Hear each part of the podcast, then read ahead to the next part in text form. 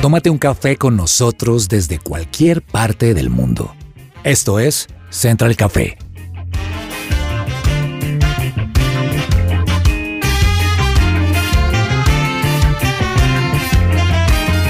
You make me shake, Holy Spirit. Hola a todos, un saludo muy especial. Deseo que hoy estén teniendo un día maravilloso en lo que sea que estén haciendo. Y a mí me acompaña una mesa espectacular con ustedes Lina Balbuena, que desde hace un programa pasado está con nosotros. Lina, bienvenida a Central Café. Millani, muchas gracias, muchas, muchas gracias de verdad. Y bueno, aquí estamos para que todas las personas que nos están escuchando, como tú dices, desde cualquier lugar y estén haciendo lo que estén haciendo, pues pasen un tiempo agradable. También nos acompaña Andrés Sánchez, más conocido en el mundo como el patrullero de la noche. Andrés. Hola Janina, Lina, qué gusto saludarlas, qué gusto estar aquí con ustedes. Saludamos también a todos los oyentes que se están integrando a este podcast y que nos escuchan a través de las diferentes plataformas. Un saludo también muy especial para Andrés Cabezas y hoy en la producción también a don Alejo Tarquino. Así es, Andresito Cabezas, como siempre en el máster, y Alejandro Tarquino, nuestro productor. Quiero iniciar este programa preguntándoles, ¿alguna vez han sido estafados virtualmente? Yo he estado cerquita, cerquita de ser engañada porque es que entran unos mensajes así muy chistosos que uno alcanza a, a sospechar, pero después como que analiza y dice, no, espérate, ¿qué está pasando aquí? Y entonces no he caído, pero he estado cerca de He caer. estado cerca. Andrés, Eh, yo ya advertí a toda mi familia de ojo con esas llamadas de que, ay mamá, me acaban de capturar, tengo una, me pusieron una pistola, estoy en el CAI, me están pidiendo un millón de pesos. Y claro, el delincuente que hace, él es a sacar mucha información, si es tía, si es mamá, empieza a simular que está con un oficial de policía, simulan que tienen un radioteléfono, pero no se dejen engañar. Yo creo que las primeras noticias, no, las malas noticias, tristemente son las primeras que llegan. sí. Un WhatsApp, una llamada, pero los delincuentes se valen de esto pues para aprovecharse de la inocencia de las personas y hacerlas caer. Una tía le pasó, llamó a un tipo diciendo, no, que Carlos Alberto, mi hermano, que lo habían cogido, él vive en Estados Unidos y que llegó de sorpresa y lo tenían en el aeropuerto El Dorado, le tenían que dar un millón de pesos para que le dejaran las maletas libres. Mi tía, ¿qué pasó? ¿Pero por qué me llaman a mí? Pues mi tía se vio con una persona en una panadería y lo invitó hasta a tomar tinto. Pues ella Ah. no sabía que era un delincuente, que se aprovechan de los datos que muchas veces publicamos en Facebook, en Instagram, Twitter, y por eso es que está, hay que estar muy precavido y estar muy alerta. Bueno, yo tengo que confesarles que yo sí caí. Me estafaron. Esto vamos a hablar en nuestro programa de hoy, así que ustedes muy pendientes para que a ustedes no les pase.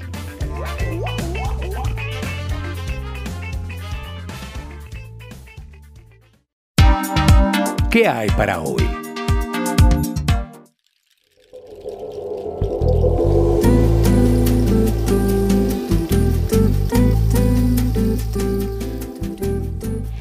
Quieres mejorar la apariencia de tu piel, te invitamos a pedir cita de valoración en la clínica Natalia Zamora Medicina Estética y Antienvejecimiento, donde aprenderás cómo cuidar de tu piel diariamente. Puedes agendar tu cita por WhatsApp al 320-612-3217 o búscalos en Instagram como arroba Natalia Zamora Cosmiatra. Matrículas abiertas en el nuevo gimnasio cristiano, donde forman líderes bilingües con principios cristianos. Es un colegio calendario B con certificación Cambridge English School con nivel muy superior. Para más información visita la página web www.ngc.edu.co o comunícate al 312-575-1089 o al 320-275-0868. Colegio Nuevo Gimnasio Cristiano. Es que si bien el acceso a la tecnología ha facilitado pues la vida de muchos, también ha traído consigo unas nuevas formas de delito. A diario en Colombia miles de personas son blancos de estafa, algunas personas caen como en mi caso, otras personas se salvan como es el caso de Lina, pero las denuncias de ciudadanos víctimas de estafas por internet son cada vez más y más comunes. Y es que realmente con tan solo un clic o solamente una charlita como la tía a la, tía de Andrés en una panadería, estas personas incautas eh, cogen los datos de nosotros y bueno, y con eso pueden hacer cualquier cantidad de fraudes financieros. Imagínense que el año pasado el país registró un repunte alarmante de los delitos cibernéticos y es que 11.223 casos denunciados en 2021, casi se cuadriplicó hasta llegar a 54.000 en el 2022. Y es que estos incautos tienen unas maneras de obrar que realmente es muy fácil caer. En mi caso es a través de un SOAT. Entonces cayó un amigo, cayó mi esposo y caí yo, ¿no? Y entonces es como uno busca SOAT y ya el SOAT uno lo compra por internet y era como SOAT amigo, tenía todas las licencias, el candadito, se veía súper seguro. Lo único raro es que cuando uno iba a pagar, él le decía, no, no se puede sino solo por transferencia. O sea, no se podía pagar con tarjeta de crédito, que es mucho más seguro. Y entonces hicimos el pago, nos mandaron el SOAT así tal cual, hasta que el amigo lo paró a alguien, un- pues un guarda, y se dio cuenta que era falso, y ahí todos como, ¡Ah! y eso es una infracción gravísima.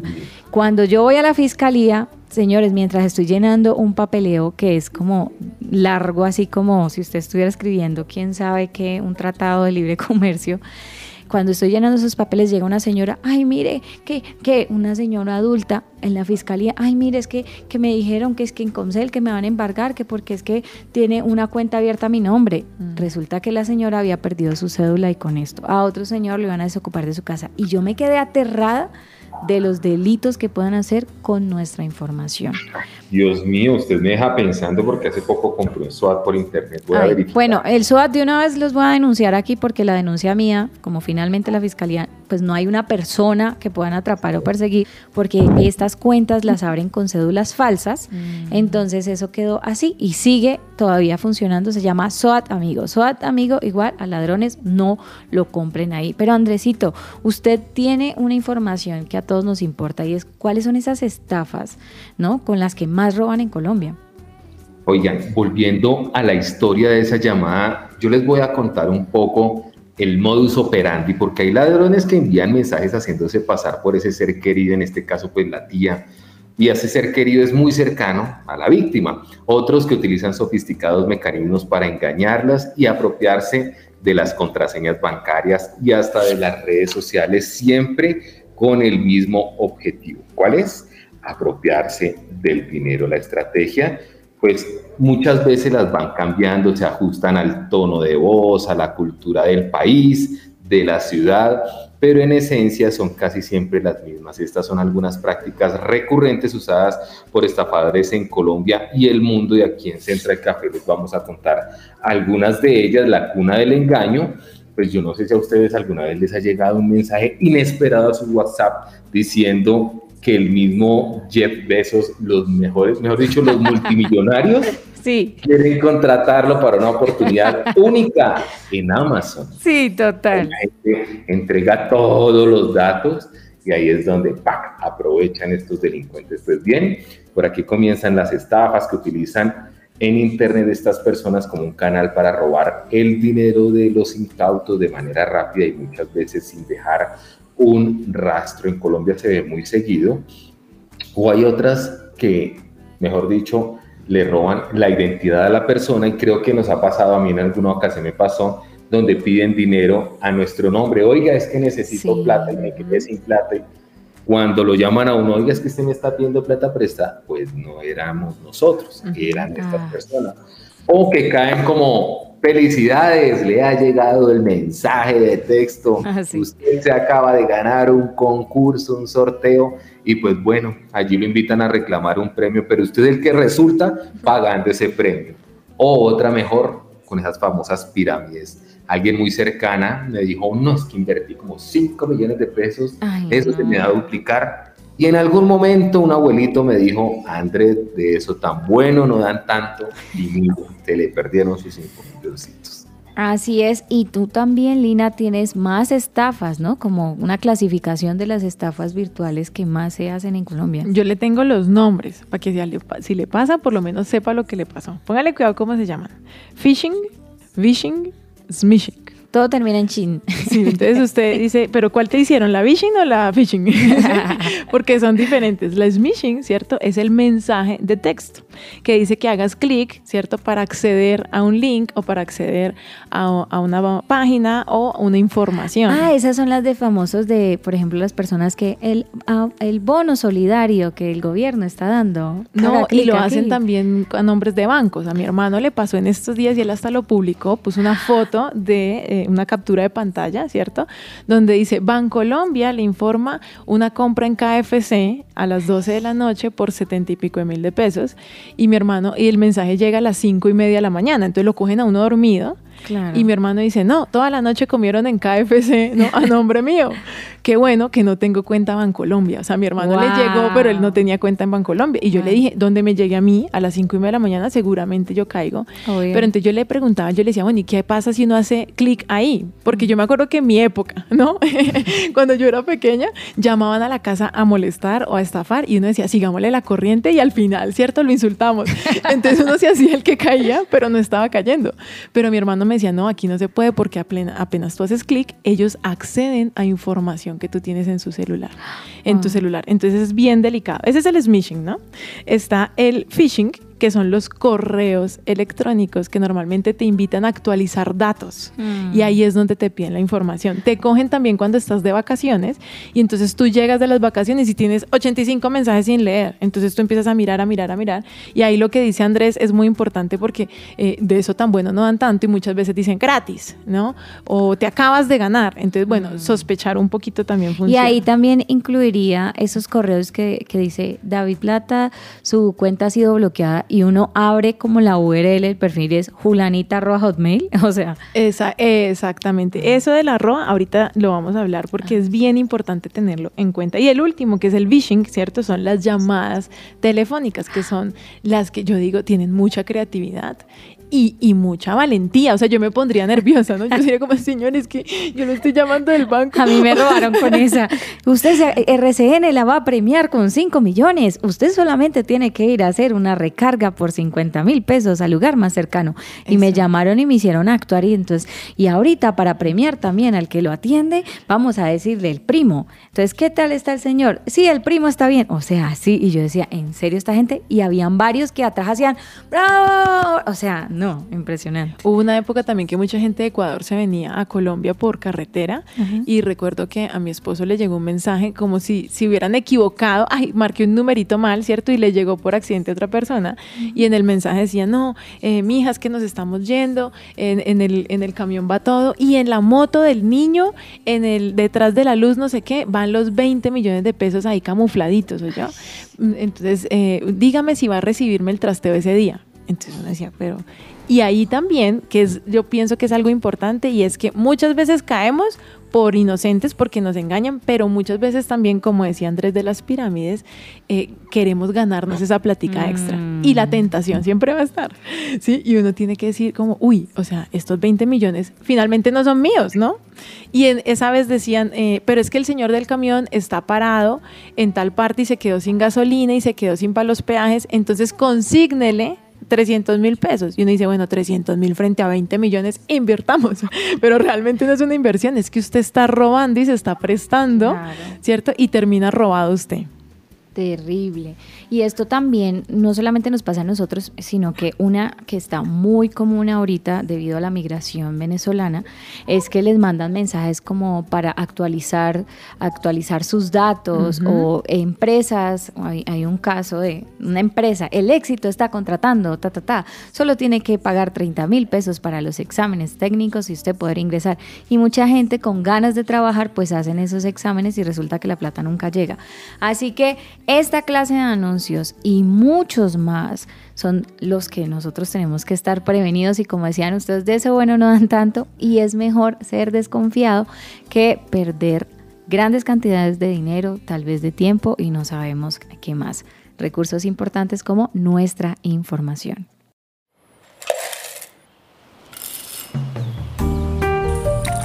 Llegó la hora de tomarnos un expreso. Y hablando de estos temas, Hoy nos tomaremos un expreso con Carolai Bautista. Ella es una estudiante universitaria que fue víctima de una estafa por un ciberataque por medio de la app Neki y le robaron el dinero de su semestre. Carolai, bienvenida a Central Café. Hola, ¿qué tal? Hola, Janina y Lina, gracias por la invitación. Hola a todos. Bueno, cuéntanos cómo fue esa estafa que te hicieron, porque todo lo que uno tiene que trabajar para, para el semestre y que le roben a uno así de fácil la plata de semestre tiene que ser muy frustrante. Pero cuéntanos cómo pasó. Recibí una llamada de un auxiliar de Neki. Yo acababa de recién consignar el dinero de, de mi semestre en Neki precisamente para poder pagarlo y mm, me llamaron. Entonces en la llamada me, me, dio como su número, me dijo que era un auxiliar NEC y demás. Y luego comenzó a confirmar datos, o sea, como que yo no lo creía de mucho, pero luego me decía, vamos a confirmar datos. Entonces ella comenzó a decirme mi nombre completo, mi número de la cédula, en la fecha de expedición de mi cédula y mi dirección de la casa. O sea, Ah. para mí fue como, ok, entonces sí es seguro porque tiene pues bastantes datos míos puestos en algún lugar. Entonces, luego me dijo, te vamos a enviar un código y tú no lo tienes que dar.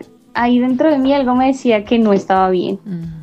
Entonces yo era como, y me lo enviaron tres veces y yo le decía a la señorita como, no, es que no me llega aún, o sea, ¿me lo puedo volver a reenviar? Pero ese O sea, dinero estaba de en, estaba en tu. Neki. El dinero estaba dentro de tu Neki.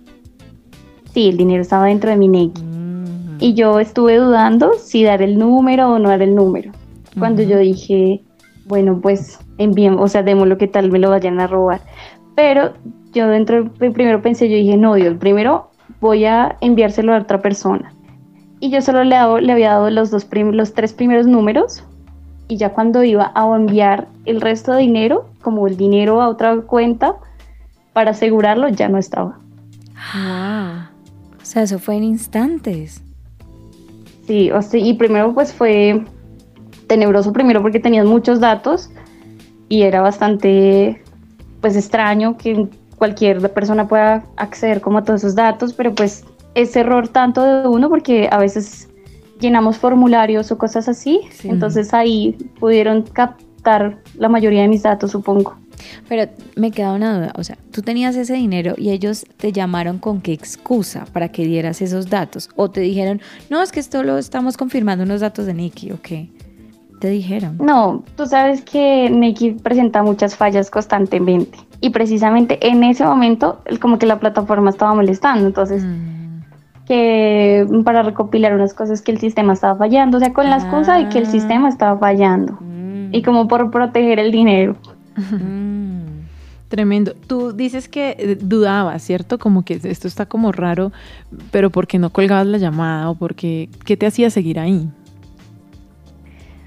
Pues porque primero no, usualmente no tenía, no, usualmente en X no mantengo como mucho dinero, sino el dinero que está, está sobre las fechas como el primero y el 15. Y casi siempre apenas llega, lo suelo mover a mi cuenta pues, de ahorros de Bancolombia. Entonces trato como de no tener bastante dinero ahí, pero pues para poder pagar por, por la universidad necesitaba el dinero precisamente en esa cuenta. Mm. Entonces yo era como, ¿y qué tal? ¿De verdad me la vayan a robar? Nunca sostengo dinero ahí. Y yo dije como, no, pues, ¿qué tal? Por protegerla terminé perdiendo todo. Ah, Es que es una estrategia que usa el ladrón, ¿no? O sea, te estoy cuidando. Eh, lo hago para, para cuidarte. Anteriormente también los taxistas decían, uy señora, esos, esos aretes de oro, usted va para el centro, quíteselos. Y cuando te los quitabas, se volteaban con el arma y te decía, pásemelos. Wow. Pero lo que hacen es pensar, lo que te hacen decir es, otra persona te los puede robar y eso, claro, te, te quita el foco de que quien está ahí contigo es el que te está robando. Tremendo. ¿Y cuánto te robaron? O sea, ¿esto cómo te afectó? De hecho fue súper triste porque precisamente en ese momento no estaba trabajando, entonces conseguirlos fue muy complicado. Y mis papás me ayudaron con la mitad, entonces, abs- o sea, eran como 650 mil pesos. Y todo se fue. Claro. ¿Y tuviste que parar el semestre o, o- o pudiste solucionarlo? No, precisamente mis padres me ayudaron como a conseguir plata prestada por otros lados, mientras yo obviamente conseguía de nuevo para pues volver a pagar a la persona que nos había hecho el préstamo. Qué duro eso. Yo creo que uno igual siempre como que por algún lado vuelve y consigue, ¿no? Yo no creo es que a esas personas les vaya muy bien al final. ¿Qué consejo le puedes dar a las personas para que no caigan en esto que te sucedió? En el beneficio de la duda. O sea, luego entonces ni que realmente nadie te va a llamar a ti a pedirte un código. Y precisamente estar muy pendiente de los formularios que uno llena, porque pues tengo una persona cercana que es ingeniero y pues al parecer había llenado un formulario como de cosas falsas y ahí pues mis datos están, o sea, hay que proteger bien sus datos porque los datos están al acceso de todo, de todo el mundo que sepa cómo sacarlos. Entonces, saber muy bien uno que llena, por qué lo llena, digamos, usualmente los el formulario que causó como el, la posible roba de datos fue por Instagram, como cuando te dicen, eh, mm. levanta aquí y escríbete a tal cosa. Pues como que ahí tal vez en algún momento le di rellenar algo y ahí se fueron todos mis datos. Como esos concursos de ganes esto y, y entre en ese sorteo. Pues Caroline, lamentamos mucho que hayas tenido que vivir esto, pasar esto. Gracias por compartirnoslo porque a través pues, de tu historia sé que muchos de nosotros estaremos mucho más precavidos y también me alegra que hayas podido conseguir el dinero y que, y que Dios te bendiga el doble y el triple. Muchas gracias por estar con nosotros. Muchas gracias a ustedes por escuchar la historia. Y nos vamos a una pequeña pausa comercial, pero ustedes no se despeguen porque al regreso estará con nosotros un invitado que no ha sufrido una ni dos, sino tres intentos de estafa. Esto es Central Café.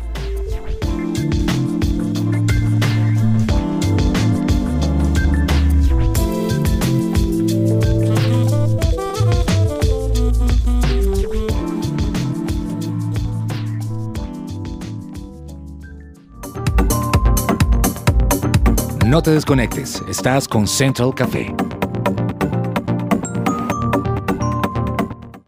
Escuchas su presencia radio.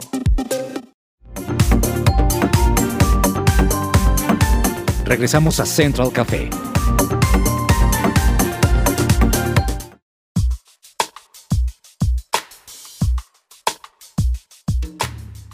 Y regresamos a Central Café y estamos hablando de las estafas virtuales que cada día tienen mayor auge en nuestro país. En estos momentos nos acompaña Yamit Saldaña Medina, comunicador social y periodista, ha sido consultor asesor de comunicaciones del Programa de Justicia para una Paz Sostenible de USAID, asesor de comunicaciones del Jardín Botánico de Bogotá, jefe de prensa y comunicaciones del exalcalde de Bogotá, Antanas Mocus, y actualmente estudiante de Derecho. Yamit, bienvenido a Central Café. Hola Janina, muchas gracias por la invitación. Un gusto estar aquí en Central Café contigo y con toda la audiencia. Yamit, fuera de micrófonos, usted nos compartió que fue víctima de varias modalidades de estafa. Cuéntenos cuáles fueron. Sí, resulta que yo he sido víctima de suplantación de mis propias redes sociales. Han intentado estafar a nombre mío. Eh, he sido víctima, me han intentado estafar eh, suplantando eh, pues un sitio web de, de ventas por internet que se llama Mercado Libre. Y también muy frecuentemente he sido víctima Em, de estas, estos intentos de estafa donde te llaman, te dicen que un familiar eh, está preso o fue capturado, que necesitan eh, que tú pagues algo para que lo liberen o, algo así. Entonces, ahí ya puedo ir contando tres modalidades de estafa. Bueno, Yamit, háblanos de la suplantación. ¿Cómo fue? O sea, ¿cómo te diste cuenta de que estaba siendo suplantado? Bueno, cuando intentaron suplantarme, yo estaba viviendo fuera del país y entonces crearon unos perfiles de, Facebook igualitos al mío. No eran mi perfil. La gente a veces dice como no, le hackearon el Facebook. No me lo hackearon, crearon un perfil igual. Empezaron a añadir a mis amigos. Eh, luego de que los añadieron, eh, pues ellos no se dieron cuenta que, era otro perfil, pero igual empezaron a sostener conversaciones eh, con ellos. Y luego, bueno, tratan de, sacarlos de Facebook y llevarlos a, a WhatsApp. Eh, les generan confianza y pues básicamente pues una persona alcanzó a ser víctima, le, cuentan esta historia de que como yo estoy fuera del país, pues supuestamente soy yo, que necesito enviar unos regalos a Colombia.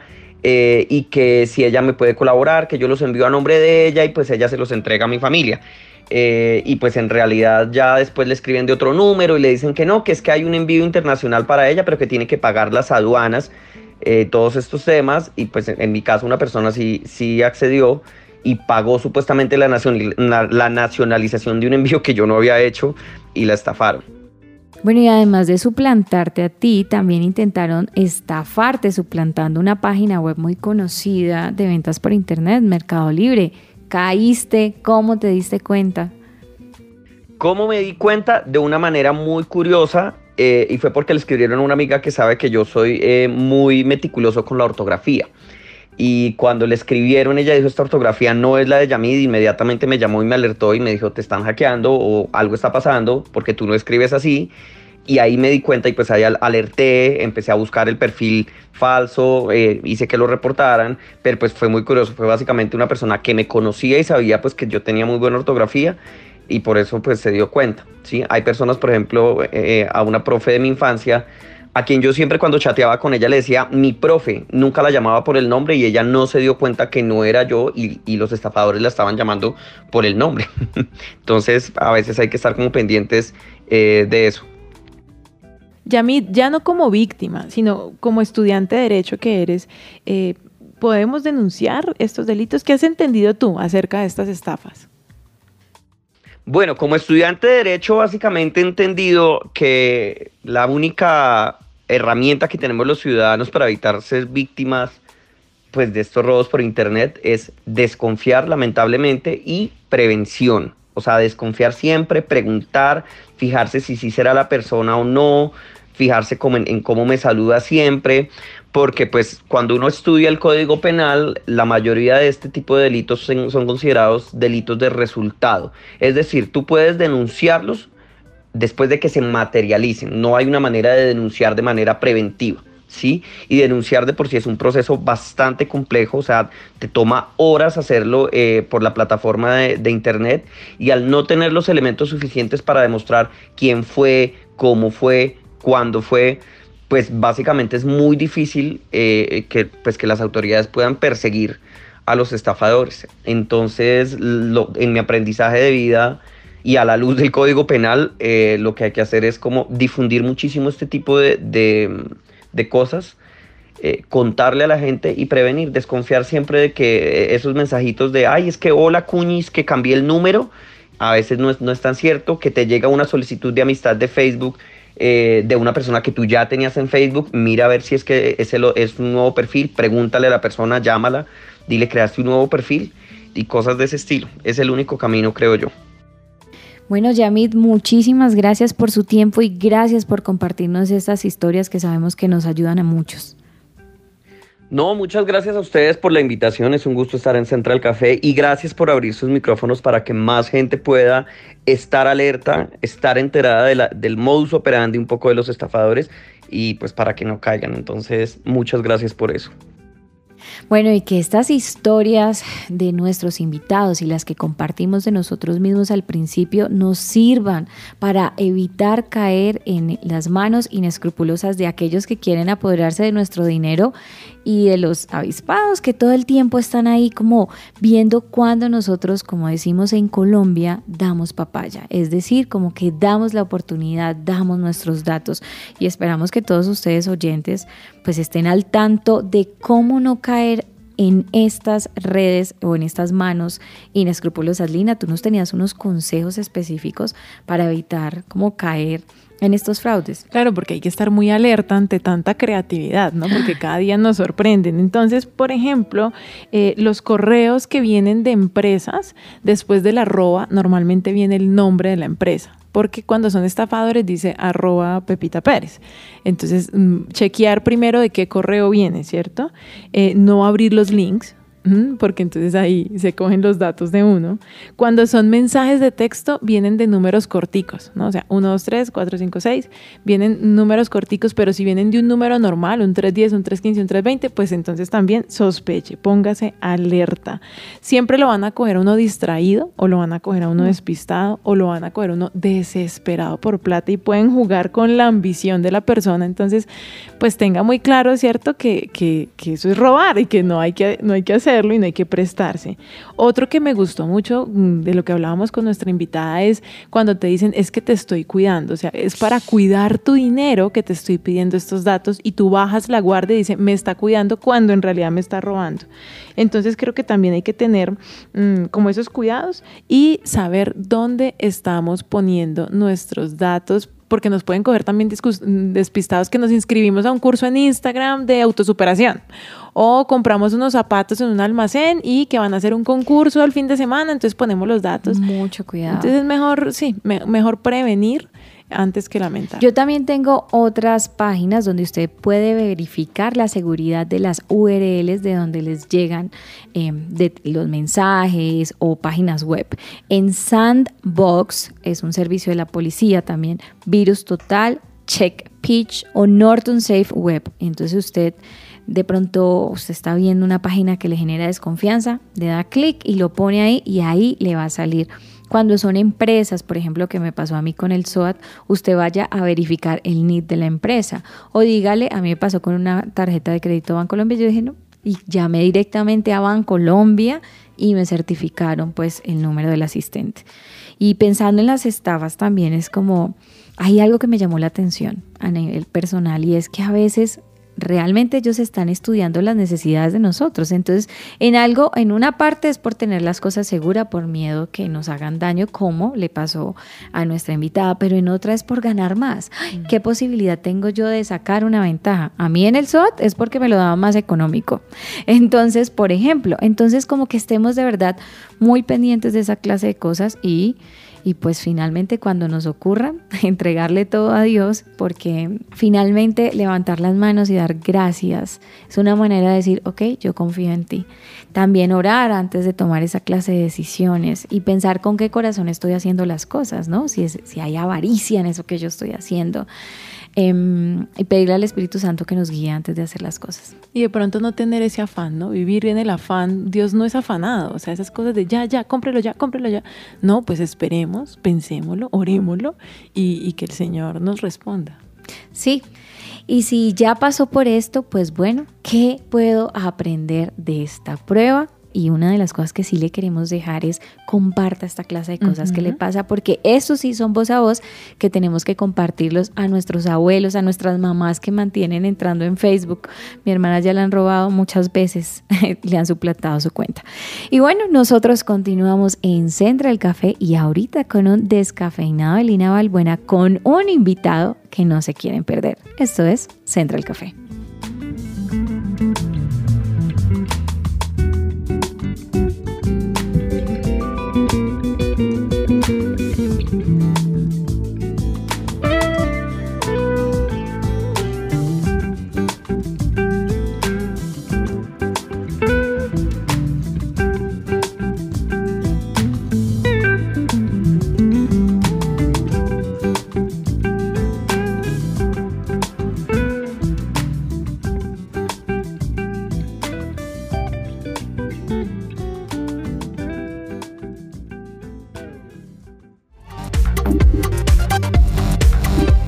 Estás conectado con Central Café.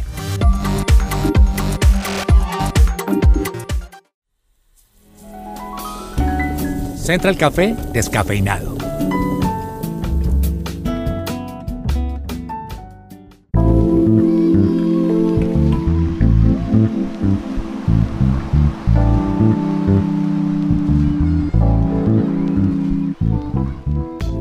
Estamos con Agustín Laje, politólogo, escritor, coautor del libro negro de la nueva izquierda, autor de otros libros, el más reciente, Generación Idiota. Agustín, muchas gracias por acompañarnos. No, gracias a vos, muy amable. Bueno, nosotros tenemos una realidad muy triste, ¿eh? Eh, social y es que hay demasiada agresividad en la calle, ¿no? Mm. Estamos todos tan irritables, eh, se te atraviesa alguien en el tráfico y entonces lo insultas y, es más preocupante aún saber que esa irritabilidad que se ve en la calle realmente viene desde la casa, ¿no? Sí. En el matrimonio nos estamos eh, tratando muy mal, nos estamos dando muy duro y nuestros hijos están creyendo y creciendo viendo esto, ¿no?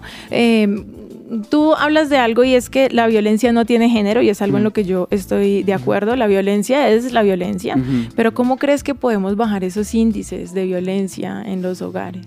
Bueno, vamos a ver. La idea de violencia de género en la práctica supone que solamente el hombre puede ser agresivo con su mujer. Sí, y decimos que las mujeres mueren en manos de su pareja. Exactamente. Ahora, eso no es cierto. Es decir, es cierto que los hombres eh, pueden ser muy agresivos con las mujeres, pero también es cierto lo contrario. Eh, en Argentina, ah, hace menos de un año, eh, tuvimos un caso espantoso de dos mujeres, una pareja lésbica, que asesinó a su propio hijo, al hijo de una de ellas en verdad, de, cinco años. Y no quisieron rotular el caso como violencia de género porque otra vez el discurso era, no, es que solamente el hombre es violento con la, mujer. Y uno dice, pero escúchame, si tenés este caso a la vista, ¿qué más querés? Sí. ¿Qué más te podemos mostrar? este, no, pero esto no es violencia de género. Por eso es que, digo, introduzco así para que la gente no vaya a creer que yo estoy diciendo que no existe la violencia del hombre contra la mujer. Por supuesto que existe. Lo que está mal aplicado habitualmente es el concepto de violencia de género. Y además, perdóname, hay algo y es que para la mujer es más fácil, entre comillas, lo digo, mm, comentárselo a otra mujer, y mi esposo me está pegando, que el hombre, ¿sí? Decir, eh, mi mujer me está pegando. Entonces, no tenemos cifras de cuántos hombres realmente están sufriendo maltrato. Eso es así. Aún así, según Naciones Unidas, un tercio de la violencia física en los hogares es de mujer a hombre, un tercio. Y si la medís como violencia psicológica, que es otro tipo de violencia, es mayoritaria de mujer hacia hombre, en lugar de hombre hacia mujer. Pero bueno, más allá de eso, a ver, la certeza aquí es la siguiente. ¿Ha disminuido la llamada violencia de género, entendiéndola como violencia de hombre a mujer en los últimos años en nuestros países? No. Curiosamente, nunca hemos tenido tantas políticas de género como en los últimos años. Es como que todos los esfuerzos que se han hecho no están sirviendo para nada. Entonces, ¿qué deberíamos hacer? No, es que, bueno, lo primero que hay que hacer es tirar a la basura el paradigma del género. Porque es que no ha servido, no ha funcionado. El paradigma de género era un paradigma muy simplista entendía que el hombre es el sujeto dominador a través de una estructura social llamada patriarcado que queda automáticamente designado como enemigo de la mujer. O sea, el hombre tiene una especie de odio de género contra la mujer y porque odia a la mujer en tanto que mujer, ese hombre ataca físicamente a la mujer. Esa explicación no te puede generar políticas públicas serias porque no es una explicación cierta. Lo primero que tenés que hacer para resolver es ir a estudiar las causas profundas de la violencia yo no puedo reducir las causas profundas de la violencia al cuentito del sistema patriarcal, porque es que no lo voy a poder resolver. Entonces vos me decís, ¿y cuáles son las causas profundas? Pues hay que estudiarlas. Y la responsabilidad de estudiarlas es del equipo encargado de este tipo de asuntos del Estado, la gente que hace políticas públicas. Ahora, yo me animo a pensar, sin este tipo de estudios, pero yo me animo a pensar que gran parte, por ejemplo, de la violencia doméstica eh, tiene mucha relación con el abuso de alcohol. Es Supongo yo, esto es una hipótesis, supongo yo que un marido alcohólico es potencialmente mucho más violento que un marido que no tiene adicción al, alcohol. Supongo que la normalización ah, y la extensión del mundo de la droga dentro del núcleo familiar también puede explicar eh, el problema de la violencia doméstica. Y este punto es muy importante porque tenemos una industria cultural que no deja de venderte drogas. Es decir, ese mismo mundo cultural que te dice, hay que salvar a las mujeres, somos todos feministas, estamos en contra del patriarcado, es el mismo mundo que después te dice, si no consumís drogas no te puedes divertir. Si no consumís drogas no vas a tener una, una mujer atractiva a tu lado. Si no consumís drogas vas a ser un pobre estúpido. Sí. Entonces, el tema de la droga dentro de la familia, el tema de afecciones psicológicas o psiquiátricas, no es una casualidad que durante, por ejemplo, los encierros en la pandemia eh, se haya eh, aumentado la violencia doméstica. Sí, no puede ser casualidad. Porque al mismo tiempo aumentaron ciertas patologías psicológicas y psiquiátricas. Entonces, claro, hacer un análisis serio es ir, a, buscar este tipo de causas y en función de esas causas tomar medidas. Un Estado que tome medidas, por ejemplo, para eh, impedir o para eh, promover una vida sana, libre de alcohol, libre de drogas, dejar de encerrar a la gente. Bueno, ya no lo hacen más, pero lo hicieron Sí. durante dos años enteros. Y si pudieran lo volverían a hacer. Sí, exactamente. Entonces, ir a buscar las causas profundas y de ahí sacar políticas públicas efectivas. Bueno, hoy escuchamos noticias de hombre de 57 años en el baño de las niñas del colegio, vestido como niña, con el uniforme, con trencitas, porque esta persona se autopercibe una niña de 10 años, ¿no? O escuchamos noticias como fiesta electrónica donde mueren unos chicos de sobredosis, pero demandan a los organizadores del evento porque no había suficiente aire y no había suficiente agua para ellos poder drogarse libremente, ¿no? O vemos noticias eh, pues de que la droga va a ser legal y que cada vez es más legal y entonces podemos eh, ir a trabajar manejar el auto y, y- y en, en todo, ¿no? O sea, interactuar socialmente bajo los efectos de la marihuana o de otras drogas. Y bueno, ¿cómo crees tú que está...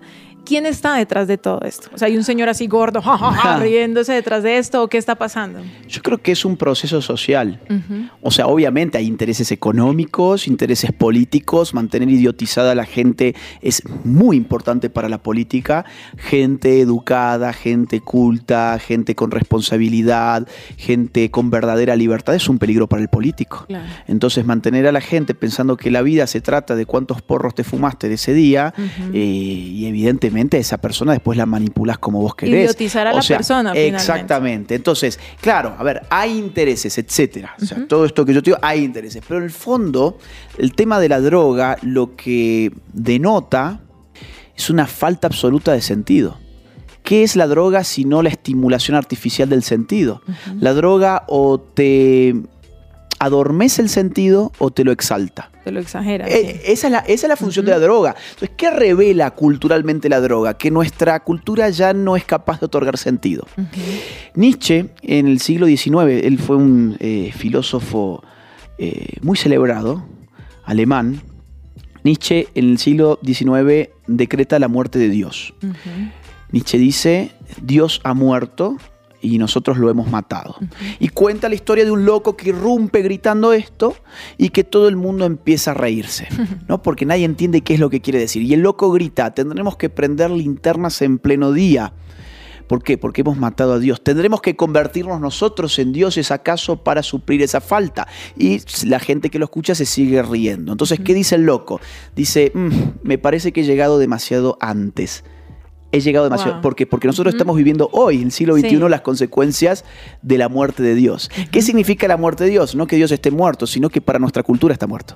Y- Que ya, que ya no es capaz de otorgar sentido a las cosas. Claro. Entonces, claro, cuando yo no tengo ningún sentido, necesito crear artificialmente ese sentido. ¿Y cómo lo creo? Adormeciéndolo con determinadas drogas o exagerándolo con otro tipo de drogas. O sea, si ya no éramos capaces con nosotros lúcidos, ahora tenemos que lidiar con nosotros, ¿no? En o efecto. acelerados o, o más lentos. Bueno, y para terminar, eh, ¿qué nos podrías decir a los padres? Porque es que mandamos a nuestros hijos a la universidad, ¿cierto? Después de haberlos criado Ujú. bajo unos principios católicos o cristianos Ujú. que les han funcionado muy bien y en los primeros meses, o sea, creo que ni siquiera terminan un primer semestre y ya eh, simplemente lo que tú dices, ah, ma- ma- mate a Dios. Sí, fui a la universidad y mate a Ya no creo en Dios, no quiero saber nada de Dios. ¿Cómo podemos ayudarlos para que no se dejen llevar tan fácil por esas ondas, eh, sí, por esas modas y que sus, sus ideas sean tan firmes y claras, ¿no? Porque es que aún para el adulto es difícil. ¿Cómo hacemos para que él que es tan joven y su cerebro apenas está Sí. como tomando forma, no se deje eh, moldear? Perdóname. Nosotros decimos, le lavan el cerebro en Sí. la universidad y en la universidad dicen, los tenían engañados. Claro. ¿Cómo hacemos para que ellos sean firmes? Bueno, a ver, acá hay varias cosas. Eh, por un lado, sería ideal cultivar en el niño un respeto intelectual por el padre. No solamente un respeto en tanto que adulto, no solamente un respeto porque qué bueno que es el automóvil que se compró mi papá o porque me compró tal videojuego, no, un respeto, un, un respeto intelectual, porque claro, después cuando va a la universidad dice, esta gente sabe mucho más que mi papá o que mi mamá. Por lo tanto, ellos tienen la verdad y mis padres me engañaron. Ahora, si esa persona ha vivido en un clima cultural elevado durante su niñez y su adolescencia, pues entonces va a escuchar al profesor y va a decir, este, este, este tipo es el que me quiere engañar. O sea, mi respeto cultural, intelectual por mis padres determina la cantidad de resistencia que yo puedo eh, anteponer en una universidad. Entonces, eso por un lado. Por otro lado, no siempre la ecuación es tan racional. A veces la idea de la rebeldía tironea más que la idea de dónde está la verdad. Yo quiero ser rebelde y sobre todo en esa época de mi vida, quiero rebelarme contra el sistema, quiero destruir estas cosas que yo no creé para crear las propias. Eh, acá hay injusticias y yo ahora estoy iluminado por la universidad y vamos a hacer la revolución. Bueno, ¿cómo se desactiva eso? Em, educando rebeldes. O sea, que la, que la casa, que la casa, a ver, en el buen sentido de la palabra, porque eh, ser rebelde sin causa es una cosa Eso te sin un ningún rebelde sentido. con causa. Ahora, ser rebelde contra un sistema malo es algo bueno. claro. ¿sí? Rebelarse contra el mal es algo muy bueno. Entonces, cuando vos le mostrás a los jóvenes, y esto ha servido, esto a mí me ha servido mucho para poder hacer entender la idea, cuando vos le mostrás a los jóvenes que la rebeldía no está en ninguno de todos esos discursos que ellos viven repitiendo de que el aborto, que la ideología de género, que todo eso que ellos piensan que ahí está el cambio y la rebeldía, y uno le dice, oiga, a ver, esperemos un segundo, eso Sí. que vos pensás que es rebeldía es exactamente lo que dice toda la industria cultural, Disney, Hollywood, Netflix, todos los dueños de redes sociales, por eso la censura es para los que dicen las cosas que... O sea, al- que ponen en cuestión lo que vos estás diciendo ahora. Ajá. Entonces, eh, las Naciones Unidas, los organismos internacionales, el Foro Económico Mundial, los actores de moda, las multinacionales, eh, todos los partidos políticos, desde la izquierda hasta la centro derecha incluida. Eh, esto es lo que respaldan Hollywood. Bueno, a ver, todo el sistema establecido. Entonces, ¿contra qué? Te estás revelando realmente. Claro, creo que no le es podríamos- que sos un títere en verdad, quizás seas un títere. Exacto, creo que le podríamos decir al hijo, mm, mm, dile a tu profe que no estás de acuerdo con él a ver qué pasa. Sí, Y pregúntate por qué tienes que estar de acuerdo Exacta, con él. o sea, pregúntate qué es lo que no puedo decir para saber dónde está el verdadero poder. Exacto. ¿Qué no podemos decir hoy? Hoy no podemos decir que eh, eh, un hombre es un hombre y una mujer es una mujer. No, no lo Hoy no podemos decir eso. ¿Por qué? Porque el poder evidentemente no está en la heteronormatividad. El poder está en un lobby muy poderoso que se llama lobby LGBT, Bueno, por ejemplo. pero nosotros nos, bueno, yo me enfrento a, a mujeres como Sarah Winter, por ejemplo. Sí. O sea, yo podría haberla atacado antes y Sí. luego ella eh, pasa de ser feminista extrema, ¿cierto? Sí. A vivir un aborto y darse cuenta lo terrible que era y cambiar de opinión. Entonces, como no sabemos quién sí y quién no, a uno le da miedo lastimar el corazón de las personas. Bueno, eso es porque vos sos muy buena persona. no, no sé. O porque me da miedo la confrontación. no, es no cierto, sé. es cierto lo que vos decís, pero ¿sabés qué pasa ahí también? Depende del temperamento de las personas. Eh, o sea, hay gente que lo sabe hacer mejor y hay gente que lo sabe hacer peor. Yo lo sé hacer peor, por ejemplo. Eh, pero mm, bueno, ca- cada uno da lo que puede. No, Ahora, realmente tú nos- evidentemente, yo, a ver, yo no, no tengo un problema con la persona, yo tengo un problema con las ideas. Claro. Ahora, claro, las ideas no están en el aire, las ideas tienen soportes biológicos que se llaman personas. Eh, ahora, a mí no me interesa destruir a la persona, a mí me interesa atacar determinadas ideas que creo que son muy nocivas y que están restringiendo las libertades. Esto es muy importante que se diga, es decir, en el nombre de la diversidad, la tolerancia y la inclusión, hoy vale ser intolerante contra todos aquellos que no, Que no piensen, como de yo. acuerdo a una agenda establecida. Y mira, también esto es muy interesante para decírselo a los jóvenes. ¿A qué le llamas diversidad? Porque si a todo lo que vos le llamas diversidad se resume a lo que se hace en una cama, pues qué diversidad tan empobrecida. Sí, claro. ¿Por, qué no le, ¿Por qué no le llamás diversidad a lo que se piensa? Porque hoy no hay lugar para la diversidad de pensamiento. Ah, entonces la diversidad era solamente con quién te acostabas y cómo te autopercibías. Lo que hacías bueno, con lo que tienes Me en parece de que las te han vendido humo entonces. Sí. Bueno, Agustín, pues muchísimas gracias. Realmente no solo agradezco esta entrevista y tu tiempo, sino lo que estás haciendo a mí personalmente. Me has abierto los ojos y me estás ayudando a abrirle los ojos a mis hijas desde temprana edad para que se enfrenten a todo esto que nos vamos a tener eh, que enfrentar. Y de verdad que te felicito y bueno, sigue adelante porque te necesitamos. Muchas gracias por todo. Un abrazo.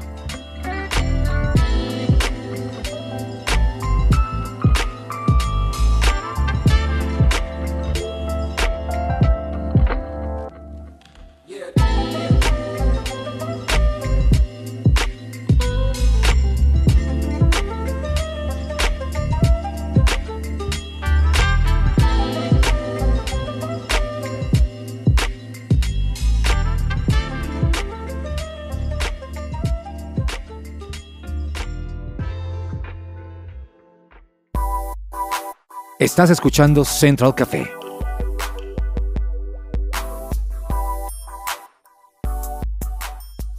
Y hemos llegado al final de nuestro programa. Recuerden escucharnos a través de todas las plataformas digitales, en streaming como Spotify, Deezer, Amazon Music, Claro Música y también por SoundCloud.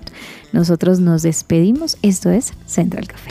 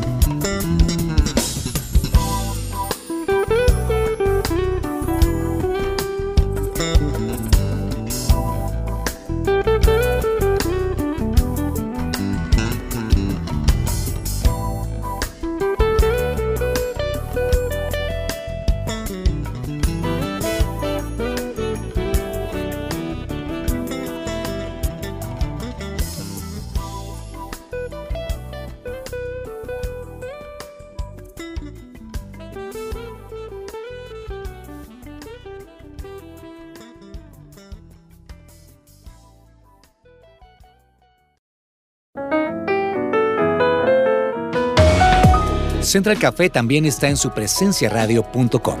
Allí puedes encontrar el listado con todos los programas de Central Café en SoundCloud.